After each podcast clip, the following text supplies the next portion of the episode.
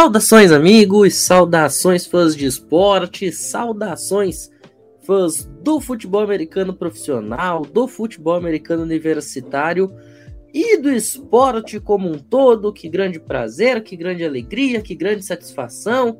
Estamos juntos aí mais uma semaninha para falar de futebol americano universitário aqui no meu, no seu e no nosso CollegeCast. CollegeCast hoje chegando aí até vocês numa quarta-feira, dia 19 de outubro. São agora 22 horas, 52 minutos, quase 11 da noite aí a gente está chegando para falar de futebol americano universitário. Inclusive, já tem jogo acontecendo por esta semana 8, né? Neste momento, Appalachian State e Georgia State vão jogando lá na Carolina. Por enquanto, Appalachian State vencendo 21 a 14 no final do programa a gente dá aí como é que ficou esse jogo. Mas a gente chega hoje então para falar dos principais jogos da rodada. E logicamente, eu nunca estou sozinho. André Lima, mais uma semana, bancada carioca se fazendo presente. Muito boa noite. Você que tá aí no meio do fogo cruzado com a final da Copa do Brasil, né, André? Cara que torce pro Vasco, mas trabalha no Flamengo. Que momento. É, a gente vive nessa, né? Amar o futebol americano ao ponto de você participar da comissão técnica do maior rival do seu time, né? De futebol. Mas eu amo trabalhar na comissão técnica do Flamengo, né? Como assistente defensive coach. E hoje a torcida do Flamengo está fazendo a festa aqui no Rio de Janeiro, né? Soltando fogos, gritaria, final de Copa do Brasil, já teve gol. Mas não vim para falar sobre Flamengo e nem sobre Rio de Janeiro. Vim para falar sobre o nosso amor, o college, né? Que nessa temporada tá pegando fogo. Tivemos um resultado maravilhoso nesse final de semana. Chora Alabama. Estou muito triste com uma notícia dessas, né? Com um resultado desses principalmente. E é isso. E também queria dar não somente a boa noite, boa tarde, bom dia, boa madrugada para o meu amigo Pinho, assim como Luiz Gustavo, mas a todos aqueles que nos ouvem, né? Como diz um nosso grande amigo e parte do podcast, Nicolas Terzioglu, apesar de estar afastado aí, ah, que bom seria se Alabama perdesse todo dia. É nesse espírito que a gente vai. Bom, fechando a mesa de hoje, a gente sai do cara que está no meio do fogo cruzado porque torce pro Vasco e trabalha no Flamengo, pro cara que tá mais intimamente ligado com essa final, né, Luiz Gustavo? Como é que tá aí a vida em São Paulo? O Corinthians que é considerado azarão, mas você nunca é azarão aqui no College Cast. Você está sempre entre os nossos favoritos. Agradeço a mensagem de carinho. E em relação ao Corinthians, né, a gente conseguiu um bom resultado ali na arena, conseguimos o 0 a 0 agora vamos tentar um resultado agora no Maraca, mas com esse gol do Pedro ficou difícil. E em relação ao College Cast, Vamos comentar sobre uma semana 7 muito movimentada que nós tivemos e tomara que a semana 8 seja uma semana muito melhor. E se a semana 7 já foi incrível, se a semana 8 for melhor, eu não sei nem para onde que nós vamos começar a correr depois, mas tudo bem. Bom, a gente vai chegando então com essa previsão da semana 8, mas antes de falar de semana 8, né? Vamos falar do que aconteceu na rodada passada. A gente teve vários jogos absolutamente incríveis. Mas vamos deixar o melhor pro final, que foi essa derrota da Alabama Crimson Tide para Tennessee Volunteers. E vamos abrir com um resultado bizarro até certo ponto e muito inesperado, né? Baylor é derrotada ainda aqui fora de casa, é bem verdade, em território inimigo, pela West Virginia, né? 43 a 40 placar final para os Mountaineers. É, vale deixar o destaque aí para essa importante vitória lá do time de West Virginia, Country Roads, West Virginia, take me home. Como eu falei aí, West Virginia então conseguindo uma baita vitória, indo para 3 e 3 dentro da temporada. É, o cara que nunca foi criticado na história desse programa é o DJ Oyagalelei. Clemson mais uma vitória, dessa vez 34 a 28 para cima de Florida State. Clemson 7 e 0 se mantém no top 4 nacional. Clemson, para surpresa de muita gente, inclusive da minha própria, né? tá com um time mais forte do que a gente imaginava que teria e se credenciando de fato a voltar ao College Football Playoffs depois de uma temporada de ausência. Outro time que vai se credenciando também para chegar ao College Football Playoffs de novo é a Michigan Wolverines, que passou por cima da Penn State Nittany Lions. Um jogo entre dois times dentro do top 10 nacional. Penn State não viu a cor da bola jogando lá na Big House em Arbor. É bem verdade que o primeiro tempo o jogo foi bastante equilibrado, né? Penn State até mesmo chegou a liderar por um ponto antes de tomar um field goal no finalzinho do segundo quarto, que deixou o Michigan em vantagem. Mas aí depois foi uma passada de carroça. 25 a 3 o placar do terceiro e quarto períodos.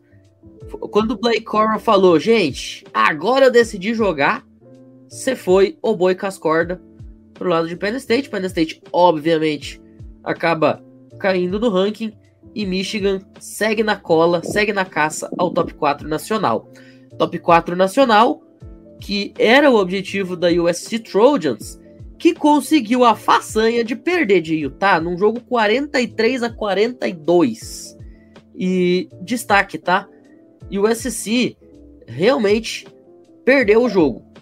Assim, com todo respeito a Utah, que fez uma baita partida, e o USC perdeu esse jogo. Porque o USC tinha tudo para ganhar ali no finalzinho. E aí acaba deixando o Utah chegar, deixa o Utah gostar do jogo e Utah conquista essa vitória, primeira derrota aí do time dos Trojans nessa temporada.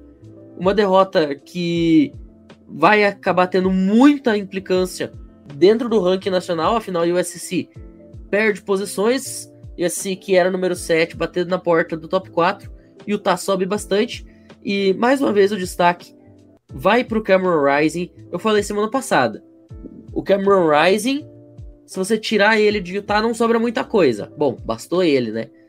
Inclusive, é, vale destacar aqui também o, o, peito desse time de Utah, né? De tentar ir para uma conversão de dois pontos que poderia dar a vitória, e foi o que de fato aconteceu, ao invés de garantir o extra point e a prorrogação, uma jogada arriscada, mas que acabou se mostrando bastante acertada, uma corrida do próprio Cameron Rising né, nessa conversão de dois pontos para a vitória da Utah Utes. Continuando nosso giro, o Oklahoma State também perdeu, tá? A gente falou que o time número 7 perdeu, o 8 também. Um jogo de dois overtimes para TCU Hornet Frogs. TCU vai a 6 e 0 dentro ali da Big 12, 3 e 0 na conferência, 6 e 0 de recorde geral se o hoje estaria fazendo a final exatamente, salvo engano, contra a própria Oklahoma State. Confesso que eu não olhei antes de fazer a gravação aqui, mas eu acho que é contra o Oklahoma State. E, cara, TCU, se eu não me engano, entrou até no top 10 nacional depois dessa vitória, depois do jogo desse fim de semana. Que temporada de TCU! É a melhor temporada desde de Dalton, na minha opinião, aí pro time de TCU.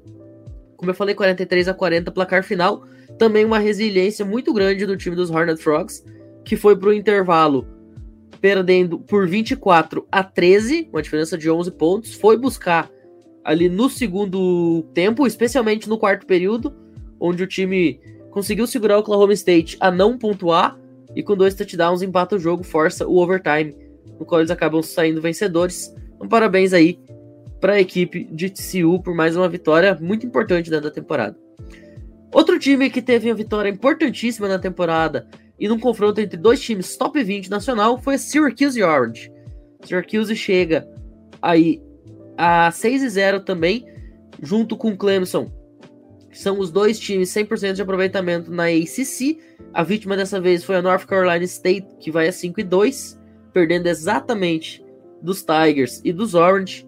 Syracuse fazendo mais uma vez valer o seu mando de casa jogar no seu estádio, lá em Nova York, 24 a 9 placar final.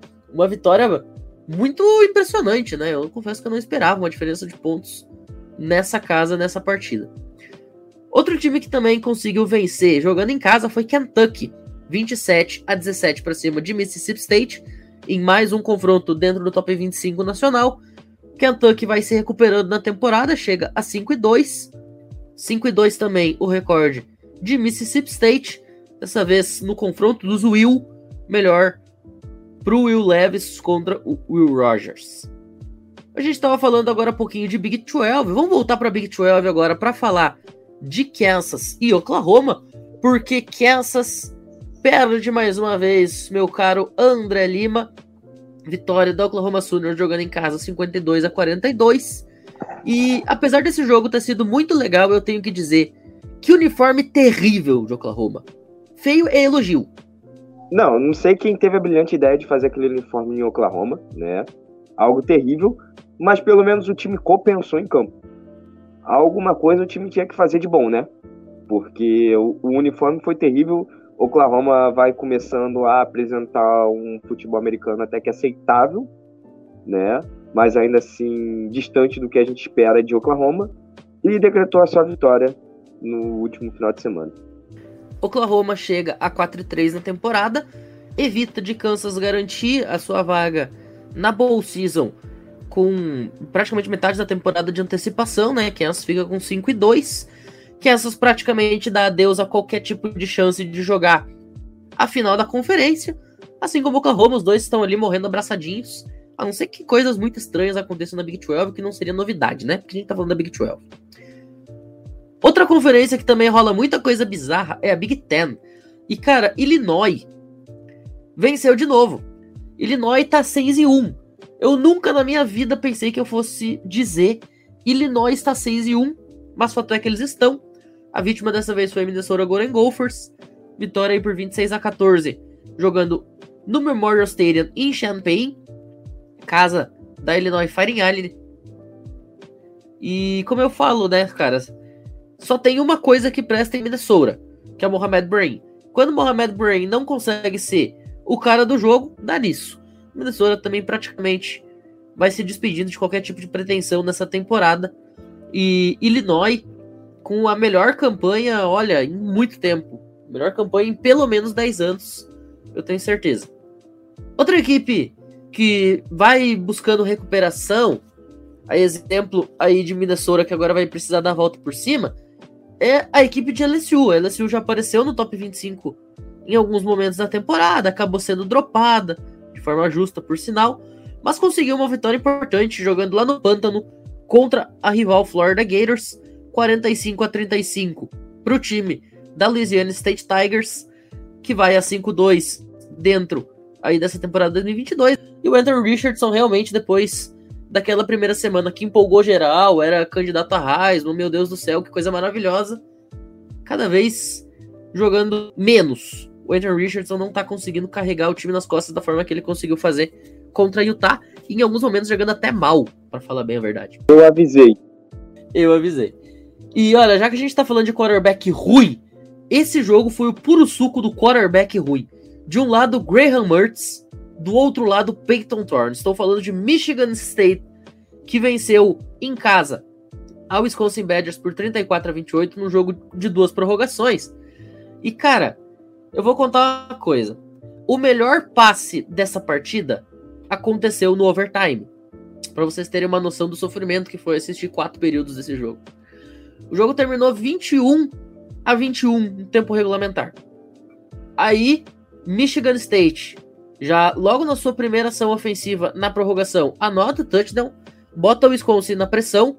O Graham Mertz acha um passe que talvez seja o passe mais lindo que eu vi ele fazer em três anos jogando com a camisa da Wisconsin Badgers.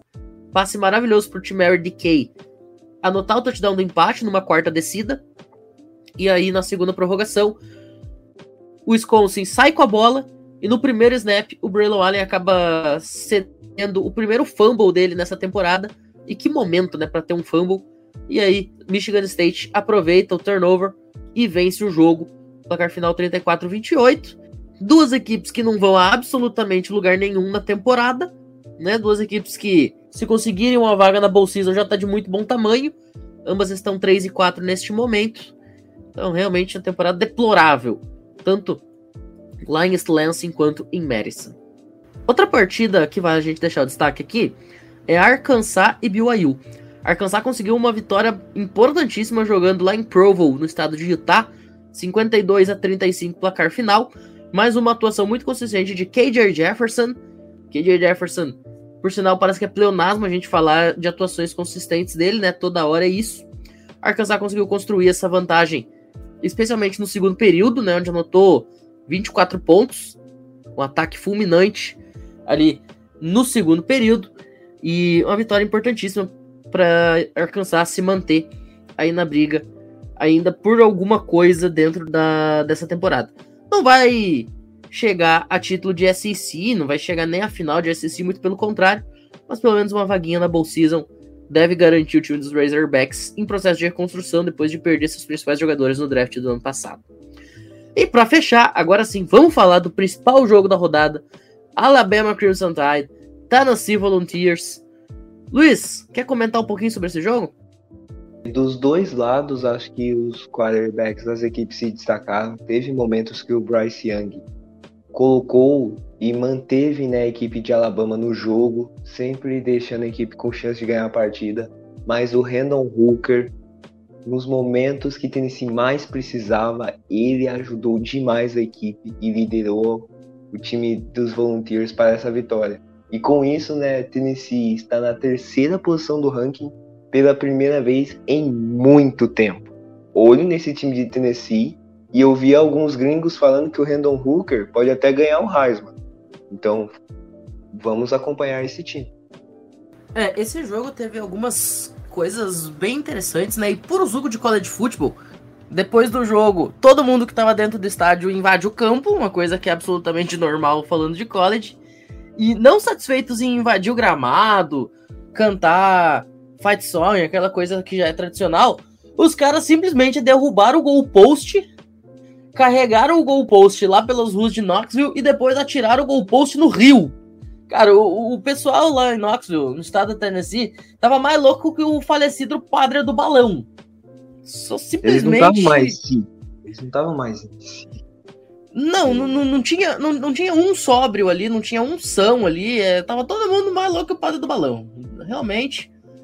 E, e, tem aí que tá mesmo, né, cara? Eram o quê? Acho que 12 derrotas consecutivas para Alabama e quando você ganha um jogo contra um time top 3 nacional e você rouba a vaga dele, né? Porque houve uma inversão, Tennessee sai da sexta posição para terceira, Alabama cai da terceira para sexta. Você tá derrubando Alabama de um playoff nacional, cara. É, tem mais é que ficar loucão mesmo, tem mais é que atirar o goalpost no Rio. Tá tudo certo, tá tudo em casa. E é isso e aí. E Matheus, eu queria comentar também sobre a atuação do wide receiver Jalen Hyatt de Tennessee que conseguiu cinco recepções para touchdown nesse jogo e tem uma foto dele na internet que viralizou que ele estava fumando um charuto com o Peyton Manning, que obviamente estava assistindo esse jogo. Recorde histórico do programa de Tennessee, né? Nunca um jogador hum. havia tido cinco recepções para touchdown no mesmo jogo.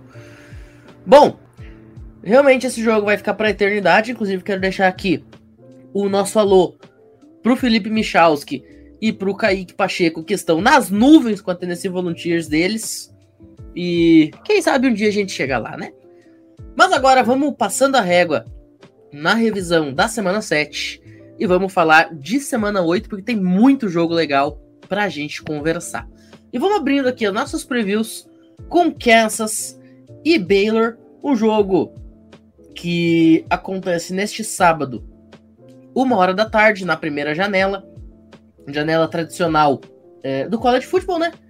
Então vamos lá, Luiz Gustavo, André, suas considerações para Kansas Jayhawks e Baylor Bears. Para essa primeira partida da semana, eu eu sei que a equipe né, sofreu algumas derrotas nas últimas semanas, mas eu ainda acredito que a equipe de Kansas vai conseguir se recuperar. E já que Baylor né, não está com um desempenho tão bom quanto a gente viu eles sendo na temporada passada, eu acredito que Jason Bean, João Feijão, vai liderar essa equipe para garantir a sua sexta vitória e a sua vaga na Bowl Season nessa semana. É, eu acredito que Baylor vença essa partida, né? Baylor, por mais que não esteja apresentando também um bom futebol americano, é, que está num momento não muito agradável, né? A gente vê nas duas últimas semanas que eu mesmo acreditei no time e o time foi lá e me deu uma punhalada pelas costas. E, bom, então agora eu vou também avacalhar a situação e Baylor deve vencer essa partida com tranquilidade. Tô contigo, viu, André? Eu acho que Baylor tem um time muito mais interessante, apesar de que, de acordo com o Matchup Predictor, o Jalen Daniels pode voltar. O que eu acho bastante bizarro, porque eu vi uma notícia que o Jalen Daniels estava fora da temporada. Aí do nada a ESPN tá colocando ele como starter desse jogo. Não sei, eu acho que a rapaziada da ESPN tá por louca lá. Mas assim, se o Jalen Daniels jogar, as chances de Kansas aumentam exponencialmente. Mas mesmo com o Jalen Daniels em campo, eu ainda acho que Baylor é mais time. E a se confirmar realmente que o João Feijão, nosso amigão Bin, seja o titular, bom, aí realmente isso só me daria ainda mais confiança e ainda mais convicção de uma vitória da Baylor Bears jogando em casa. Por sinal, eu falei aí do Match Predictor, que está com 79% positivo aí para a equipe de Baylor em relação a Kansas, que aparece com 20%. 8 pontos de vantagem na spread para a equipe de Baylor. Baylor, portanto, apontada como favorita para a partida lá em Waco, no Texas. Vamos então para o segundo jogo aí que a gente tem para falar essa noite. O confronto dos laranjas. Eu estou até com uma camisa laranja em homenagem a esta partida. Clemson vai receber Syracuse no confronto das duas únicas equipes 100% de aproveitamento dentro da ACC. Um jogo que, gente, eu nem acredito que eu vou estar tá falando isso em 2022, mas um jogo que poderia ser a final da ACC. Syracuse jogando final da ACC, meu Deus do céu. Mas é isso, né? Um jogo que pode se repetir lá na final da conferência. E existe alguma chance da Syracuse Orange surpreender o mundo jogando lá no Memorial Stadium em Clemson, na Carolina do Sul? Então, Syracuse vai conhecer sua primeira derrota, né? Eu acho que todos aqui na bancada concordam comigo. Porque, bom, Clemson é um time muito superior, por mais que tenha DJ Galilei lá ainda. E esteja jogando até bem, mas ainda não sinto confiança nele, né? Eu acho que o time de Clemson, tanto na parte ofensiva quanto na parte defensiva, consegue ser melhor. Inclusive até nos special teams, né? Os kickers a gente conhece, os college kickers. O kicker de, de Syracuse não consegue nem ser melhor do que o kicker de Clemson. Então, eu acho que, que essa vitória é, é só questão de tempo e Syracuse vai conhecer essa primeira derrota nesse final de semana. O kicker de Clemson é o BT Porter, que eu tenho no Fantasy, inclusive. Então, hashtag College Kickers tem que passar longe desse jogo.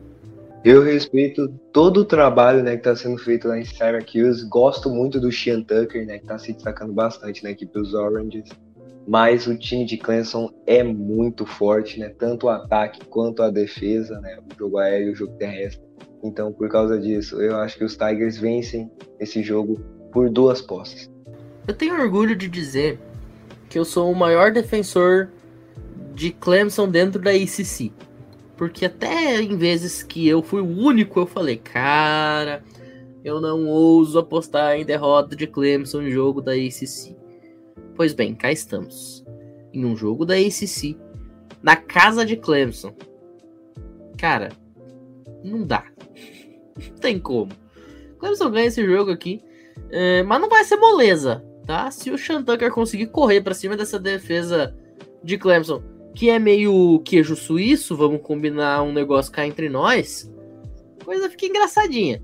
Mas ainda assim, eu acho que é vitória dos Tigers. Agora, de uma coisa eu tenho certeza o vencedor vai ser o time laranja e branco. O time laranja e branco da Carolina do Sul aparece como favorito contra o time laranja e branco de Nova York por 83%. Aí dos Analytics do ESPN Matchup Predictor e a spread tá apontando 13 pontos e meio de vantagem para Clemson também. Eu acho que essa spread de 13,5 tá um pouquinho exagerada, mas tudo bem, não sei o que vocês acham. É, eu também acho que tá um pouco fora do, do que deveria ser. Né? Fosse uma spread aí na casa dos 10 pontos, eu até deixava passar. Mas, pô, 13 pontos e meio, eu acho que forçar a barra. Aí só porque eu falei isso, o jogo vai terminar com 25 pontos de vantagem, né? Só pra calar minha boca. Mas enfim. Vamos dar segmento então? A gente acabou de sair do Texas. Mais precisamente de Waco, na casa de Baylor. Agora a gente volta para Texas. Vamos lá, para Texas Tech e West Virginia não vou cantar Country Roads pela segunda vez neste programa. Eu vou deixar vocês com John Denver, porque ele é um cara que sabe cantar Country Roads, né? Eu não sei cantar nada.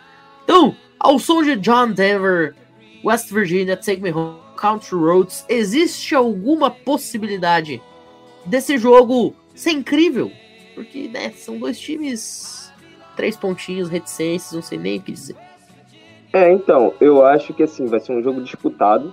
São duas equipes equilibradas. Isso não quer dizer que seja um jogo bom. Existe uma diferença entre jogo equilibrado e jogo bom, né? Mas eu acredito que o time de Texas Tech vença essa partida, não por muito, tá? Como falei, é uma partida muito equilibrada, mas o, o jogo aéreo de Texas Tech ele consegue ser um pouquinho melhor no conjunto geral e isso vai fazer a diferença na partida. Então, sobre essa partida, eu concordo né, com o que os meus colegas falaram. Eu acho que essa partida vai ser disputada. Eu acredito que vai ser uma partida de muitos pontos ainda, porque as defesas das equipes não são muito boas e os ataques demonstraram um desempenho melhor nessa primeira parte da temporada.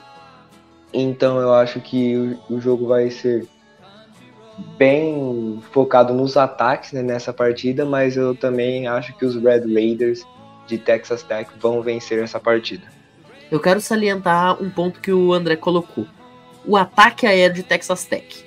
Texas Tech é um time que historicamente só sabe passar a bola. Isso é demérito? Não. Patrick Mahomes está aí e foi produto de Texas Tech desse jeito. Chegou na NFL assim, jogando a bola para cima e alguém agarrando. Só que o fato é que hoje West Virginia talvez tenha um quarterback melhor do que Texas Tech. E é lógico que quarterback é um fator essencial no jogo aéreo.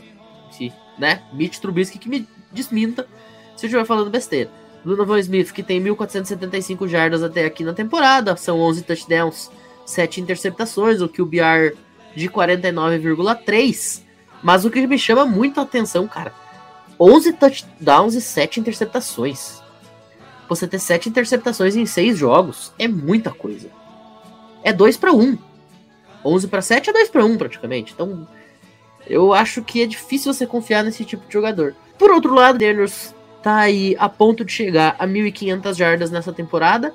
A exemplo do próprio Donovan Smith, que também tá perto das 1.500, né? São dois quarterbacks com números parecidos no que tange a jardas aéreas.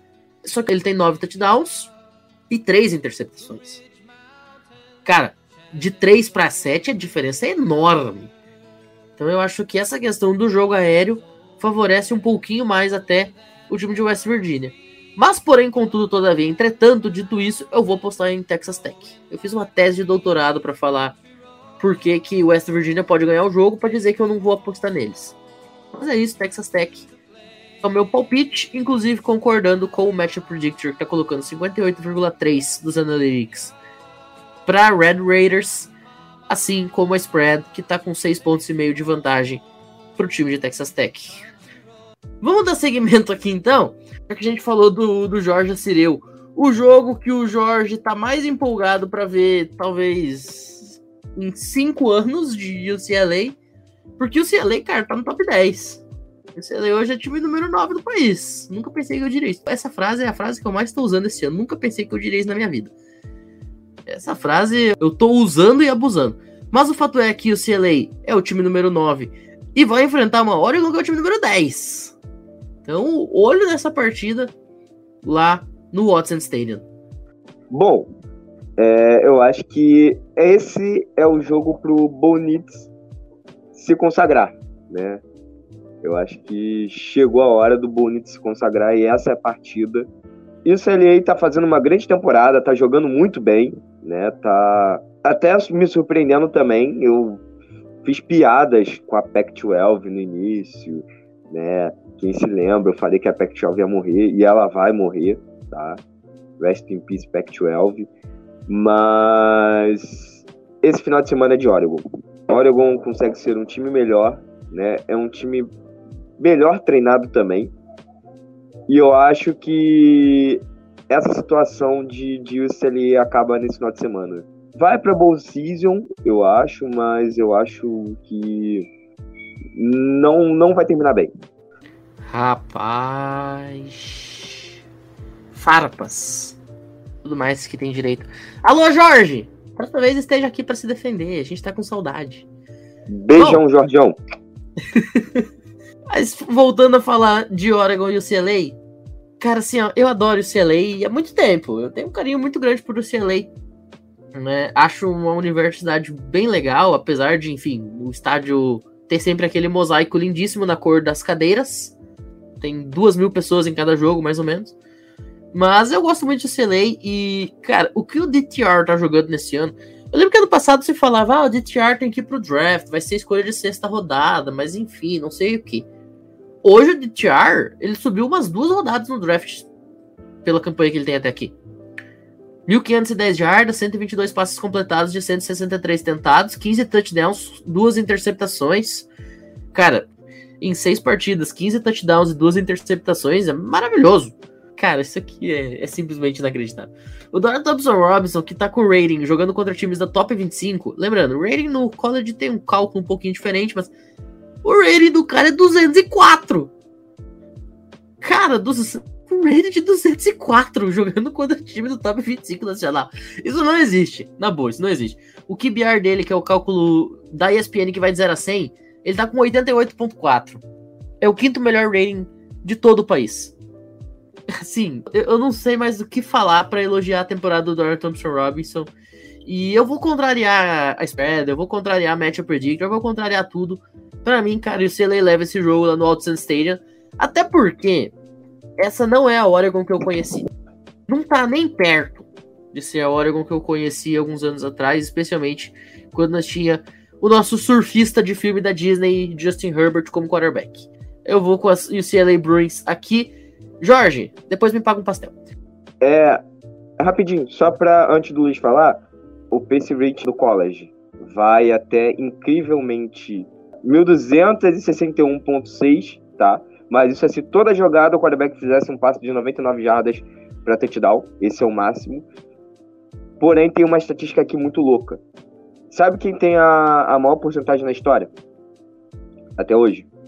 Meu Deus, deve ser tipo um Trubisky da vida. Não, não é um Trubisky. Eu acabei de tirar aqui. Grayson McCall, Costa Carolina, 2021, 207,6. Sabe que é o segundo? CJ Stroud, 207,6 em Ohio. O terceiro, Mac Jones, com 203,1. Joe Burrow é o quarto, com 202 fechado. Então, olha só, se o maior é 206, 206, 204, o DTR tá com 204. O DTR tá, tá ali, né? Isso, claro, DTR contra adversário do top 25. Mas o que é ainda mais incrível, porque você pegar cachorro morto, até eu faço rating, né? É, não. É só você ver aqui o Grayson McCall, em 2021. 207,6. Ele é o líder. Junto com, com o CJ Stroud nesse ano. Bizarro. Fala, Luiz. Para esse jogo, eu acho que vai ser uma partida interessante pra gente acompanhar, né? Em Eugene, Oregon costuma se destacar, né? Com o apoio da torcida. E eu acho um confronto interessante nessa partida vai ser, né? Do Zach Carbonet, que é um running back da equipe de UCLA que se destaca desde o ano passado, contra o front seven dos Ducks, que é liderado pelo Noah Sewell, irmão do Piney Sewell, atual jogador dos Lions. Então acho que vai ser um confronto interessante para a gente acompanhar. Mas levando em conta tudo que né, o Matheus Pinho comentou antes, e pelo conjunto do ataque que o CLA apresentou até agora nesses jogos, eu acredito que o CLA vence esse jogo contra a Oregon e mantém o sonho vivo de conseguir uma classificação alta. Cara, se o CLA aparecer no playoff, eu acho que o Jorge vai ter um infarto. Bom, Matchup Predictor colocando 71% dos analytics a favor da Oregon Ducks. Então, a pataiada apontada como favorita. Assim como na spread, onde também o CLA aparece como underdog por 6 pontos contra esse time de Oregon. Mas eu acho que a maior parte dessas previsões é por conta do fator casa. Porque você não vê em campo essa diferença. Eu acho que é um jogo muito 50-50, tá? Sendo bem sincero com vocês.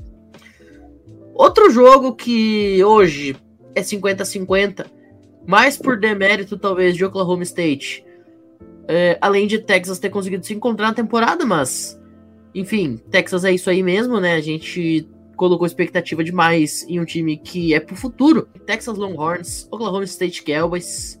O jogo que para ambas as equipes vale manter vivo o sonho de jogar a final da Big 12. Texas está com 5-2 de recorde, Oklahoma State 5-1. E aí, senhores, o que a gente pode prever desse Big 12 matchup jogado lá no sul dos Estados Unidos? Rapaz, essa partida tá difícil de apostar. Temos um ataque muito forte de um lado, né, liderado por Quinn Ewers, Bijan Robinson e Xavier Worthy. Só que pelo apoio da torcida, fator de jogar em casa, pela defesa, né, que não é tão dominante quanto a gente viu em 2021, mas continua boa, e pelo desempenho que o ataque está produzindo nessa temporada, eu acho que o Oklahoma State vence. Mas vai ser um jogo bem disputado entre as equipes. E vou ter que discordar. Eu tô do lado de Texas. Por mais que eu tenha um ar de dúvidas, eu acho que o time de Texas ele consegue ser um pouco melhor e mais resiliente em situações adversas do que esse time de Oklahoma State. Esse time de Oklahoma State, quando ele perdeu, ele foi colapsado, tá?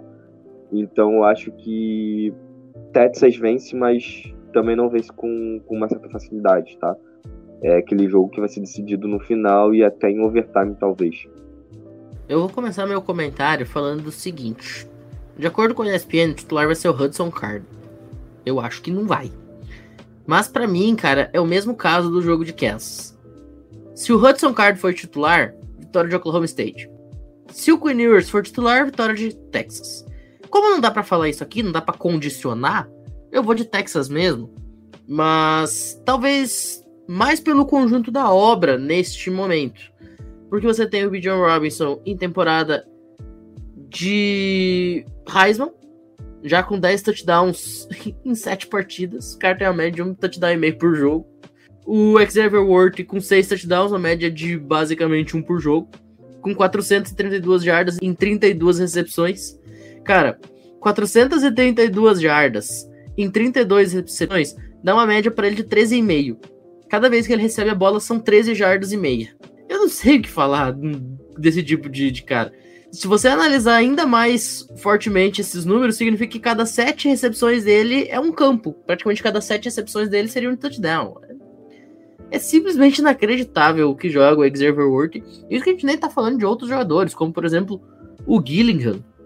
Lá, o, o wide receiver acrobata lá, que pega umas bolas que ninguém entende de que jeito. Você tem o DeMar Overshaw jogando muita bola na defesa. É, por mais que eu goste muito desse ataque de Oklahoma State também com o Spencer Sanders e tal, mas enfim, eu vou com os Longhorns aqui. Horns up para a equipe de Texas. Texas 5-2 na temporada, Oklahoma State 5-1. Quem ganhar esse jogo dá um passo muito importante aí para se credenciar a enfrentar a hoje Sioux na final da Big 12. Texas aparece como favorito no Matchup Predictor por 66% dos Analytics, assim como também na spread por 6,5, apesar do jogo ser lá em Oklahoma. Agora, novamente, eu acho que a diferença não é para tanto. acho que esse é um jogo mais equilibrado que estão colocando aí. 6,5 eu acho um pouquinho exagerado, mas enfim, é isso. Bom, agora saindo de um jogo que talvez a spread seja exagerada para um jogo onde qualquer spread é justa, Mississippi State Alabama, o que, que os Coringa do Nick Saban vão fazer depois de uma derrota dolorosa? Passar o trator e destruir o próximo adversário. Porque, bom, perder eles não gostam, né? E quando eles perdem, o retrospecto mostra que eles simplesmente na semana seguinte colapsam o adversário, destroem e acabam com, com o programa de quem vier à frente. E ainda mais quando um programa é como o de Mississippi State, né? que, bom, mesmo sendo um rival de conferência, não é um programa muito relevante e não é um time forte ultimamente. Nessa temporada não está sendo um time forte. Então é isso, eu acho que a Alabama ganha com muita tranquilidade e com muitos pontos nas costas. Eu não seria louco, mas eu vou dizer que será um jogo de mais de 30 pontos de diferença. E para essa partida, eu respeito né, toda a temporada que o Rodgers está fazendo. Ele não foi tão bem no jogo contra o Kentucky, né, mas no geral, os números dele nessa temporada são muito bons. Mas do jeito que o Nick Saban é, depois dessa derrota para Tennessee, ele deve estar tá revirando o centro de treinamento de Alabama para preparar a equipe para esse jogo. Então acho que a Alabama vai vir muito focada para essa partida para dominar completamente a equipe de Mississippi State. Então, eu acredito que esse jogo vai ser duas posses ou mais para a equipe de Alabama. Eu vou cravar uma coisa aqui, tá? Três posses. Alabama tem um cara como head coach que, como o Luiz falou, essa altura do campeonato ele deve estar tá chutando tudo que é porta lá no centro de treinamento. Ele deve estar tá mandando os caras estudar VT, fazer film study às 3 horas da manhã. O Nick Saban, olha, ele deve estar tá transtornado depois de ter perdido um jogo tão importante como foi nesse fim de semana. Então, olha, o Bryce Young nesse próximo jogo ele vai ter tipo 5 touchdowns cada defensive back vai ter uma interceptação. O Gibbs, que é o running back, vai ter 25 carregadas e 3 touchdowns. Sabe? É esse tipo de jogo que eu espero de Alabama depois de tomar uma saraivada que nem tomou no último fim de semana. E eu falei três posses. Que loucura! A spread também está em três posses, 21 pontos a vantagem da Alabama Crimson Tide nas casas de aposta e 90% dos analytics no Matchup Predictor. Deus tenha pena de Mississippi State Bulldogs, porque Crimson Tide não vai ter. Bom, estamos chegando já aos últimos jogos de hoje. Vamos voltar à Big Ten, dessa vez direto e sem escalas para o estado da Pensilvânia. Vamos para Illinois e Penn State. E aí, senhores? É, para essa partida, né, temos vários pontos positivos, mas eu acho que um que vai ficar marcado né, é o confronto de quarterbacks. De um lado, Tanner Morgan e do outro, Sean Clifford, que provavelmente não vão jogar muito bem. Mas levando em conta todos os outros talentos que as equipes têm, eu sei que do outro lado tem o Mo Ibrahim e é melhor não duvidar dele. Mas mesmo depois da expedição passada, eu vou dar mais uma chance para Penn State. Nossa, eu não sei quantas chances eu dei pra Penn State dessa temporada já, mas vou dar mais um. Pelo menos mais um. Porque perder para Minnesota, que é Mo Ibrahim Futebol Clube, é complicado. Eu falei semana passada que se eu ganhasse o cara ou coroa da pelada e tivesse que escolher entre Peyton Thorne e Graham Mertz, eu escolheria jogar em Wildcat. O cenário é exatamente o mesmo no que tange a escolher entre Sean Clifford e Tanner Morgan não dá para ser feliz com nenhum desses caras. É melhor você colocar eu lá lançando bola. Melhor você colocar um jogador de high school lá lançando bola do que esses dois aí. Então, enfim. Cara, eu vejo esse jogo claramente como um jogo clássico, sabe? Que o placar vai ter 35, 40 pontos no máximo. Alô, galerinha das apostas, over-under aí, ó, se tiver um over-under na casa de 50, a chance de você ganhar no under é enorme. Corrida, corrida, corrida, corrida, corrida, corrida, punch, punch, punch, punch, punch. Eu acho que assim, na teoria, Minnesota levaria uma vantagem. O melhor running back é Minnesota. O único problema é que Minnesota não tá conseguindo converter essa sua questão do running back de fato em ação. Porque o Mo ele literalmente joga sozinho e ele não tá conseguindo ter esse tipo de ganho que ele precisaria ter.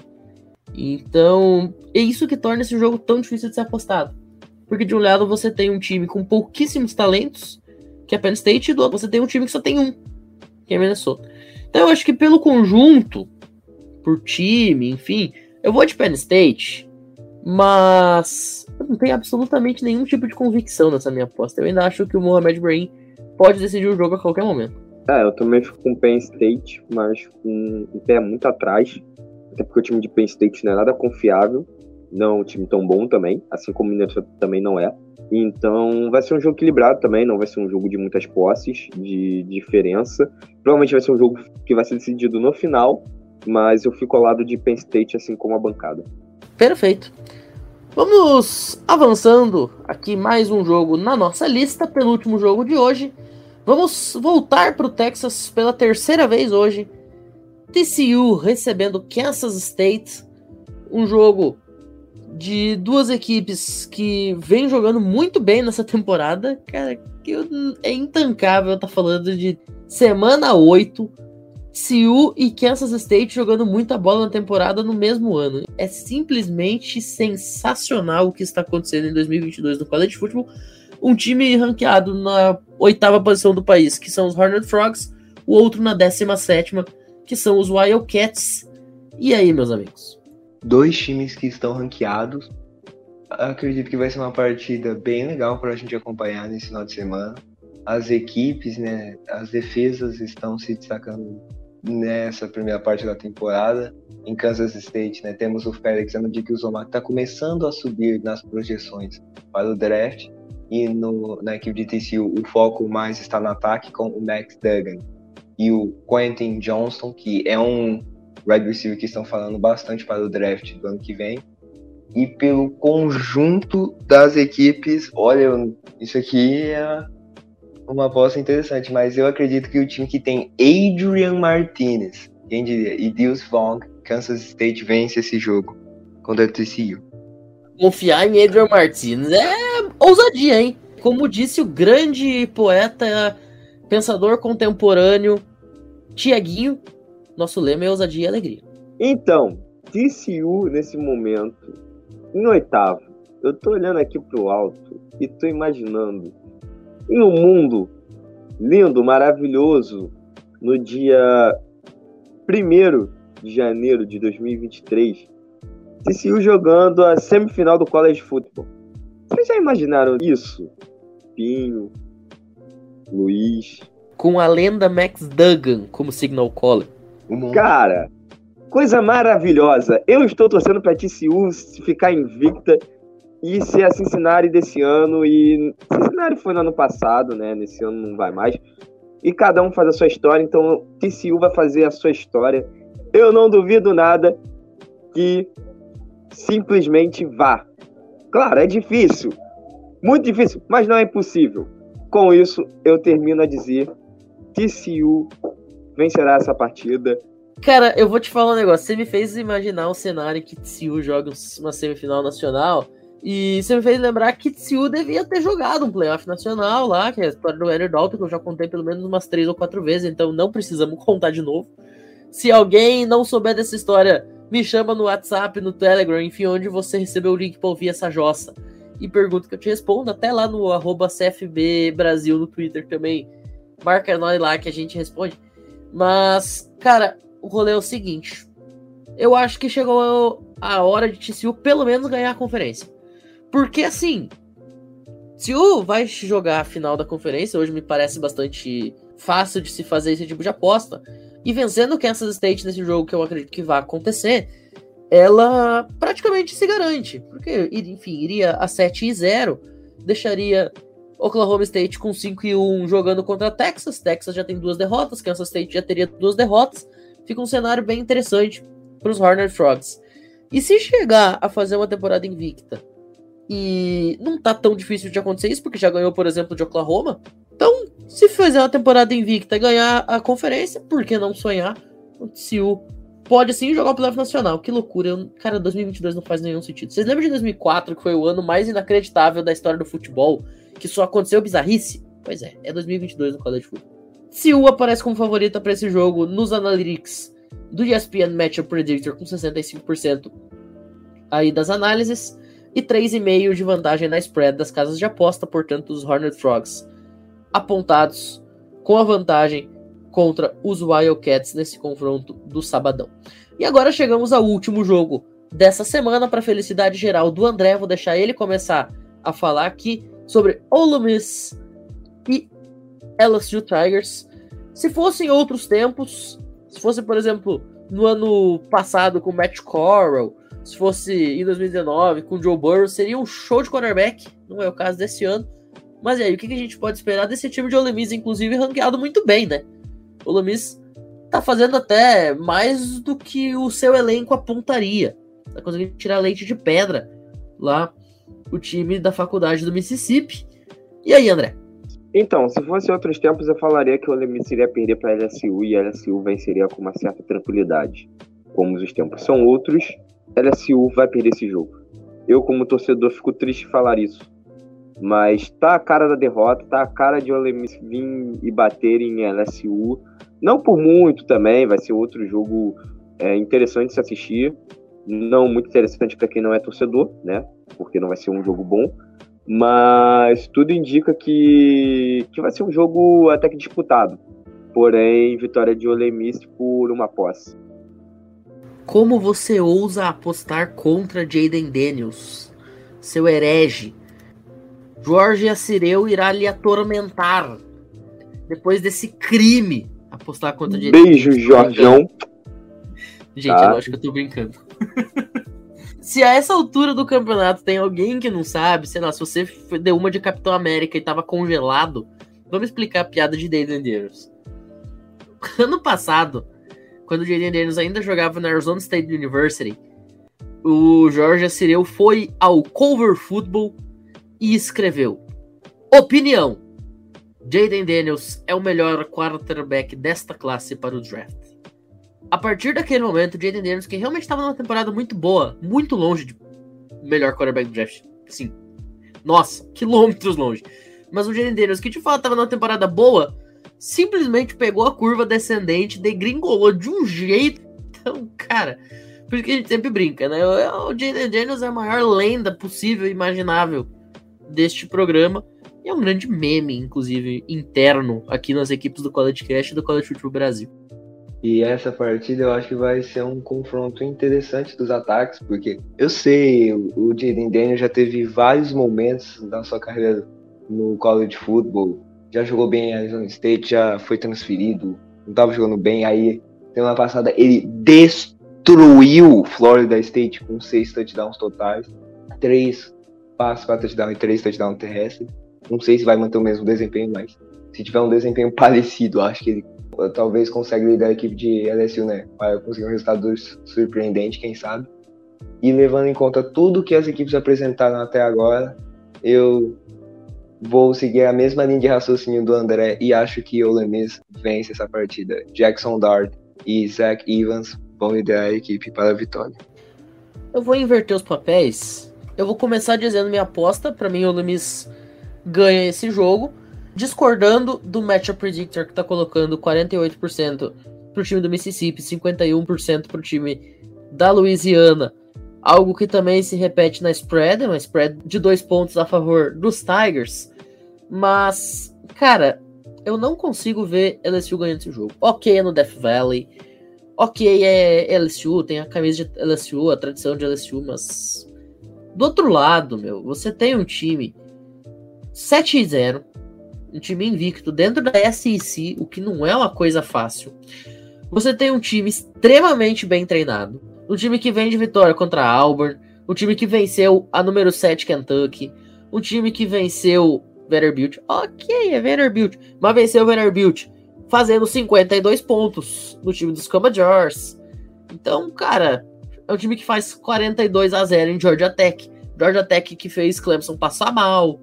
Então, eu acho que talvez a gente esteja desrespeitando um pouco o Ole Miss quando a gente está colocando favoritismo em LSU. Nós não, mas enfim, a galera gringa lá, eu acho que é um pouquinho até de desrespeito com esse time do Lane Kiffin. Então eu vou com o Ole Miss aqui. O bonde de Jackson Dart já está nos trilhos e pegando mais passageiros a cada momento. Eu fui um que já embarquei aqui no trenzinho da alegria do Jackson Dart por Ole Miss. E eu vou falar um negócio, ó. Se a gente falou que TCU é um candidato a semifinal nacional estando no top 8, Ourinho Lebis, hein? Vai que! Tudo bem que eu não acho que o comitê vai colocar três times da SEC lá dentro, e caso coloque, a gente tem três candidatos muito claros hoje, que são Alabama, Tennessee e Georgia, mas vai que o Lemis dá o ar da graça aí até o final da temporada e consiga alguma coisa de muito especial, né? A gente nunca sabe o que esperar no college football. Muito bem, senhores. Vamos fechando então essa edição por aqui. E a gente falou antes de time com kicker, o jogador do Corinthians praticamente bateu um field goal. Se tiver alguma universidade interessada, manda o currículo aqui pro podcast. A gente prometeu te dar o resultado dessa partida que estava acontecendo hoje, né, para abrir a rodada o jogo de Appalachian State com Georgia State. Então, para não deixar vocês sem a informação, a Appalachian State vence o jogo 42 a 17. É, Georgia State abriu 14 a 0. Depois a Appalachian State se encontrou no jogo, chegou a abrir 28 a 14, né? 28 pontos não respondidos e fecha o jogo 42 a 17. É, destaque especial desse jogo vai para o running back o Cameron Peoples, lá de Appalachian State, correndo para 168 jardas e dois touchdowns. E agora sim a gente vai ficando por aqui. Quero agradecer muito a presença do André e do Luiz Gustavo que toparam gravar nesse horário maluco. E até a semana que vem a gente se despede. Valeu!